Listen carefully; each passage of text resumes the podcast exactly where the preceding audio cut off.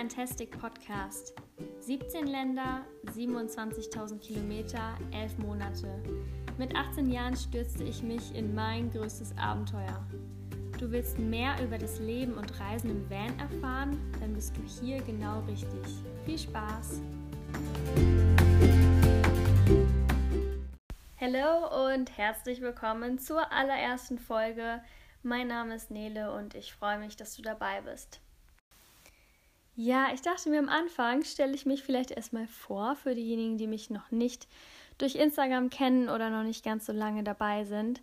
Ähm, ich werde häufig gefragt, wie es überhaupt dazu kam, dass ich nach dem Abi losgereist bin mit 18 Jahren mit einem Van und einem Hund durch Europa und das ist eine sehr, sehr gute Frage, auf die ich auch nur so eine halbe Antwort habe, weil ich weiß nicht, ob es wirklich damals irgendeinen Auslöser gab oder irgendwas, was mich inspiriert hat. Ich glaube nicht. Ich weiß aber, dass ich mit 14 beschlossen habe, diese Reise zu machen. Ich ähm, wusste, ich möchte gerne zwischen Schule und Studium erstmal ein Jahr lang was anderes machen, dass man dann reist. Das ist ja jetzt auch heutzutage nichts super spektakuläres mehr. Ähm, ich wusste, ich möchte einmal in meinem Leben sehr, sehr frei sein und nicht gleich wieder in so ein System und mit dem Lernen beginnen und so. Ich wollte einmal irgendwie was anderes machen und dann habe ich überlegt, wo könnte es denn hingehen und dann ähm, ist es irgendwie Europa geworden. Es hat sich so festgesetzt in meinen Gedanken.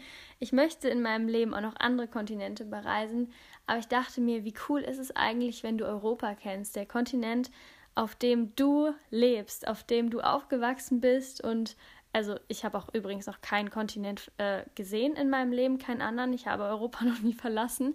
Und ich dachte mir, die anderen Kontinente, die können vielleicht warten. Ähm, erstmal ist Europa dran. Wie schön ist es einfach zu wissen, was so abgeht in die Nachbarländern. Und ich kann auch nicht sagen, ich kenne Italien, wenn ich vielleicht einmal in Rom war für eine Woche. Deswegen wollte ich so richtig in die Kultur eintauchen und die Menschen kennenlernen und die Sprache und wissen, wie verändert sich auch die Landschaft und wie ist das mit dem Wetter in Südeuropa, wie sieht es aus in Nordeuropa. Und äh, dann dachte ich mir, passt es irgendwie, wenn ich mit einem Fahrzeug unterwegs bin.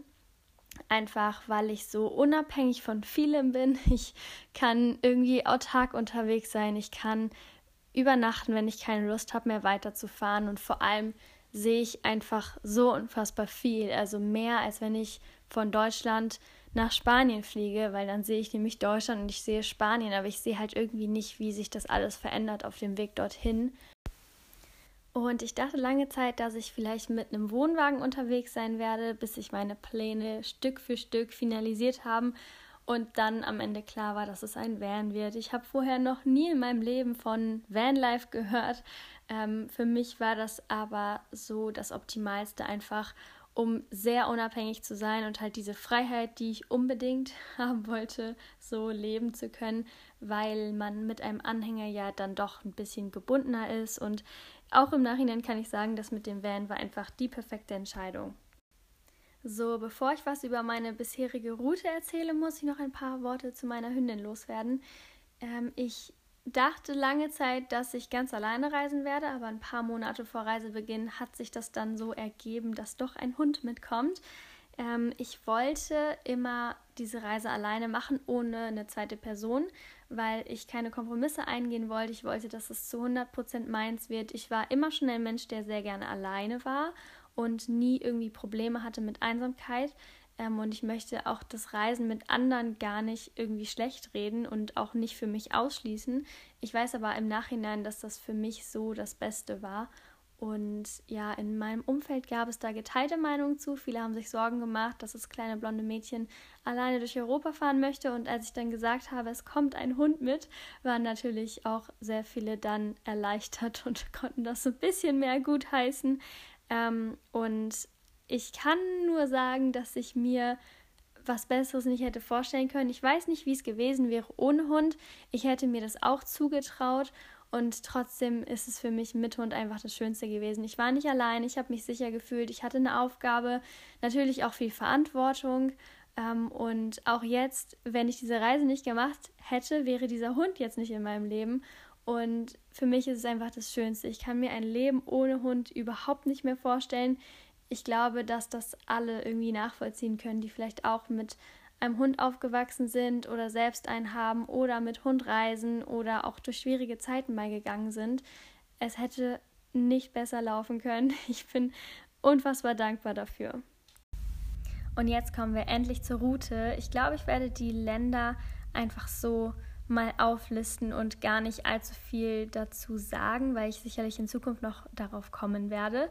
In Deutschland bin ich natürlich gestartet, dann ging es über Österreich und durch Slowenien nach Kroatien, von dort mit der Fähre rüber nach Italien, da bin ich dann auch bis zur Schweizer Grenze gefahren, dann ähm, durch den Süden Frankreichs immer an der Côte d'Azur entlang Richtung Spanien. In Spanien habe ich mich auch vor allem an der Küste aufgehalten und auch sehr, sehr lange, einfach aus dem Grund, weil da war Winter, da war es kalt im Van und da hat es einfach keinen Sinn gemacht, irgendwo anders hinzufahren. Und dann ging es einmal ganz ähm, durch Portugal durch, nach Nordspanien und von dort durch Frankreich, auch viel an der Westküste, ähm, durch Paris Richtung Belgien. In Belgien hatte ich dann nicht mehr ganz so viel Zeit, bis ich dann wieder in Deutschland sein musste. Und nach diesen acht Monaten habe ich dann ein paar Wochen in Deutschland verbracht, aus verschiedenen Gründen. Auch da werde ich sicherlich nochmal zu kommen, aber ich musste dann einfach vor Ort sein, ähm, weil ich Termine hatte. Und dann ging der zweite Teil los. Das waren fast drei Monate insgesamt durch Skandinavien. Und da bin ich in Dänemark gestartet, über die Brücken nach Schweden gefahren, dann dort im Westen dieses kleine Küstenstück hoch Richtung Norwegen. Und insgesamt habe ich in Norwegen sehr viel Zeit äh, verbracht weil Norwegen mein Lieblingsland war und auch immer noch ist. Das hat sich definitiv bestätigt.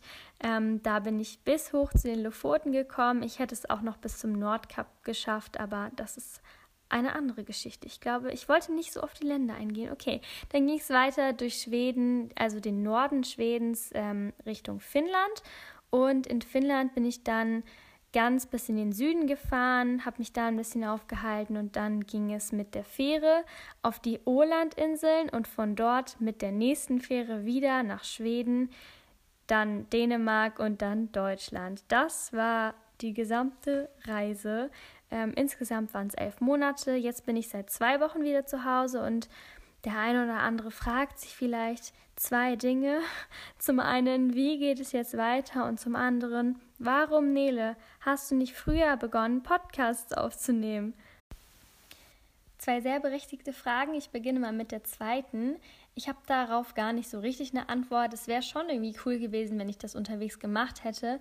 Aber ähm, ich habe Podcasts auch selbst erst in Spanien lieben gelernt. Einfach weil ich habe das, ich habe so viele Podcasts gehört, wenn ich spazieren war, wenn ich einen Abwasch gemacht habe, beim Autofahren, beim Kochen. Es ist vor allem, wenn man alleine unterwegs ist, irgendwie schön nebenbei sich was anzuhören, vielleicht auch was, was einen entweder sehr interessiert oder inspiriert oder weiterbildet oder so. Und das ist halt so der große Vorteil im Gegensatz zu Videos, dass man das einfach nebenbei mal anhören kann. Ähm, und während der Reise Podcasts zu produzieren wäre sehr cool gewesen, aber ich habe mich wirklich zu 100% aufs Reisen fokussiert und habe von morgens bis abends mir Dinge angeschaut und ich glaube, da wäre auch gar nicht so der Rahmen für gewesen, wobei das natürlich eine Ausrede ist. Ja, natürlich ist es eine Ausrede. Zur ersten Frage, wie geht es jetzt weiter? Dazu kann ich noch nicht ganz so viel verraten. Ähm, es wird mit dem Vanlife so ein bisschen weitergehen. Also eigentlich nicht so ein bisschen, es wird weitergehen, aber es steht noch in den Sternen, wie lange es so weitergeht und wie und überhaupt. Ähm, deswegen bleibt es spannend. Ich werde euch aber auf dem Laufenden halten und berichten. Ja.